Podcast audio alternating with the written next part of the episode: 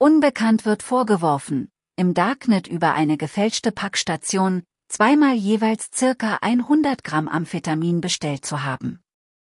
Weiterhin soll unbekannt an dieselbe Packstation zwei Beutel mit jeweils 100 Gramm Marihuana bestellt haben. Zudem soll er weitere 200 Gramm Amphetamin sowie 20 Gramm Marihuana in dessen Privatwohnung aufbewahrt haben. Unbekannt hat den konkreten Tatvorwurf bereits vollumfassend eingeräumt. Überdies möchte er jedoch zu den Hintergründen sowie Zweckbestimmungen der Betäubungsmittelbestellungen sowie der bei ihm im Rahmen der Wohnungsdurchsuchung aufgefundenen Betäubungsmittel Stellung nehmen. Ich leide seit meiner Kindheit, so auch im konkreten Tatzeitpunkt, an einer Aufmerksamkeitsdefizit, Hyperaktivitätsstörung, kurz ADHS.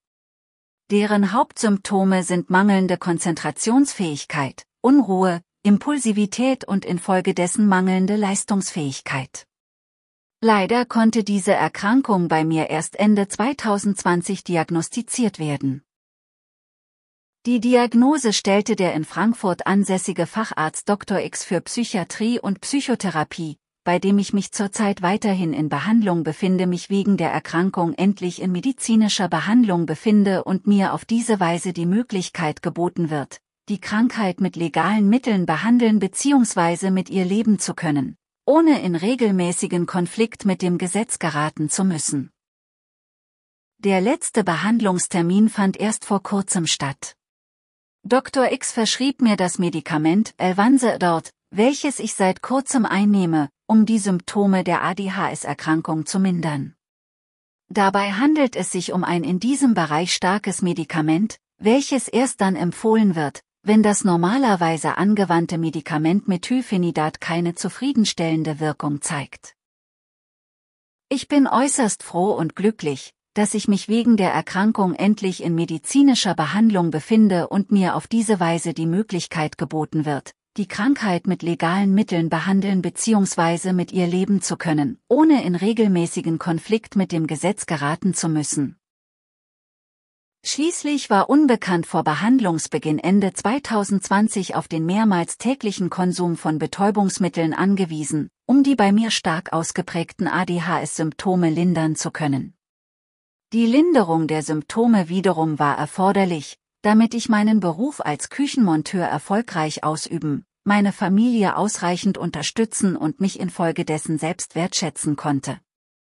Denn ohne den Betäubungsmittelkonsum war ich lust- und konzentrationslos sowie hyperaktiv, so dass ich zu den einfachsten Handlungen des Alltags oder gar zur Erbringung beruflicher Leistungen unfähig war. Bei den konsumierten Betäubungsmitteln handelte es sich maßgeblich um Amphetamin und Marihuana, da diese dazu geeignet sind, mangelnder Konzentrationsfähigkeit, Unruhe, starker Emotionalität sowie Rastlosigkeit entgegenwirken zu können. Darüber hinaus habe ich aufgrund der Schwere der ADHS-Symptome mehrere andere Arten an Betäubungsmitteln ausprobiert, um deren Linderungswirkung zu erforschen. Infolge dieser Tests habe ich jedoch festgestellt, dass Amphetamin und Marihuana tatsächlich die größtmögliche Wirkung in Bezug auf die Symptomatik entfalten, so dass ich allein diese weiter konsumiert habe. Der konkrete tagtägliche Konsum gestaltete sich dahingehend, dass ich tagsüber sowohl Amphetamin als auch Marihuana zu mir nahm, um mich abends allein auf Marihuana zu beschränken. Zwischen dem Konsum der beiden vorbenannten Betäubungsmittel trank ich ein wenig Alkohol in Form von Bier. Außerdem rauchte ich in Stresssituationen 25 bis 30 Zigaretten, während es in normalen Situationen 15, 20 Zigaretten waren. Ich möchte an dieser Stelle zudem ausdrücklich darauf hinweisen, dass ich die benannten Betäubungsmittel, Amphetamin und Marihuana, im Tatzeitpunkt, gerade weil ich sie ausschließlich aus gesundheitlichen Gründen verwendete, stets allein und unter Ausschluss anderer Personen, auch meiner Familie, konsumiert habe. Ein Konsum mit Freunden, auf Partys oder gar ein Handel mit diesen fand nicht statt. Ich habe stets darauf geachtet, dass insbesondere meine Kinder, meine acht Jahre alte Tochter sowie mein fünf Jahre alter Sohn niemals in Berührung mit den Betäubungsmitteln kommen können. Den konkreten Tatvorwurf gebe ich selbstverständlich vollumfassend zu, Die polizeilich aufgefundenen Betäubungsmittel dienten allesamt ebenfalls dem privaten Konsum zum Zwecke der Minderung der Symptome der bei mir diagnostizierten ADHS-Erkrankung, um im Interesse meiner Familie und in meinem Interesse alltagstauglich zu sein.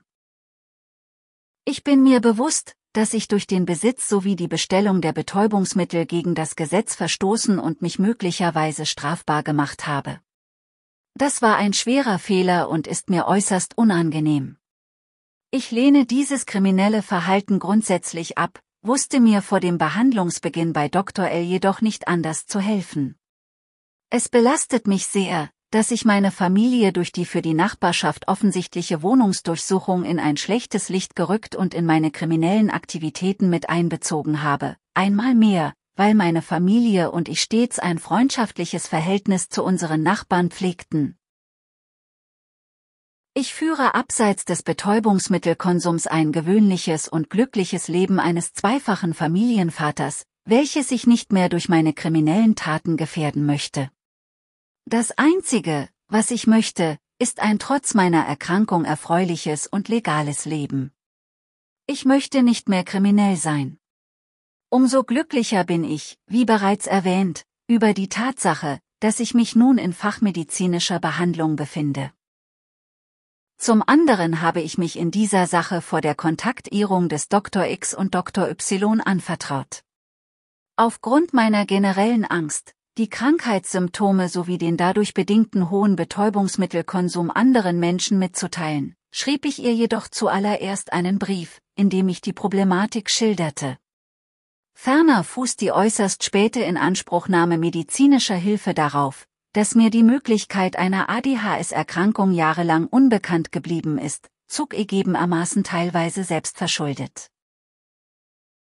Erst infolge des intensiven Selbststudiums von Fachliteratur und der Selbstreflexion meines Lebensweges sowie meiner Lebenssituation im Lichte meiner Symptome wurde mir bewusst, dass diese auf einer Aufmerksamkeitsdefizits, Hyperaktivitätsstörung basieren könnten. So haben im Kindergarten und in der Grundschule bereits Lehrer, Betreuer sowie Kinderpsychologen vermutet, dass ich an ADHS leide. Anknüpfungspunkte waren mein impulsives Verhalten gegenüber anderen Kindern oder Mitschülern sowie die Tatsache, dass meine schriftlichen Leistungen stets zufriedenstellend waren, während ich in der mündlichen Mitarbeit bzw. im persönlichen Diskurs einige Mängel aufwies. Eine tatsächliche ADHS-Diagnose war zu dieser Zeit leider nur schwerlich möglich, da die entsprechenden Symptome durch meinen passiven Konsum von Zigaretten sowie Cannabisrauch eingeschränkt worden sind. Denn meine Eltern waren starke Zigarettenraucher. Zudem konsumiert mein Vater aufgrund seiner eigenen Konzentrationslosigkeit, Rastlosigkeit und Unruhe seit jeher tagtäglich in großen Mengen Marihuana. Der dadurch entstandene Rauch verteilte sich stets in der gesamten Wohnung, auch in meinem Kinderzimmer.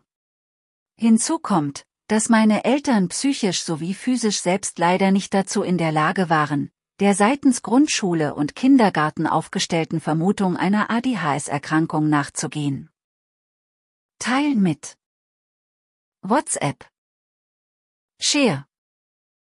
Kategorie ADHS Schlagwörter. Arzt, Betäubungsmittel, Cannabis, Darknet, Diagnose, Drogen, Drogensucht, Elvanse Adult, Erwachsene, Kriminalität, Marihuana, Medikamente, Packstation, Rauschgift, Wohnungsdurchsuchung. 2. Drogen, Kriminalität und ADHS. Produkte. CBD-Blüten 0. Esports 0. Hessenwasser 0. Kratzbaum 0. Sonstige 65. Neuigkeiten 2. Drogen, Kriminalität und ADHS 10. März 2021 1. Diagnose auf ADHS mit 33 Jahren 9. März 2021 Digital eBay Google Facebook Instagram Copyright Warenzeichen Hessenkauf 2021 Daten SCHUTZERKLERUNG erstellt mit Storefront und WooCommerce.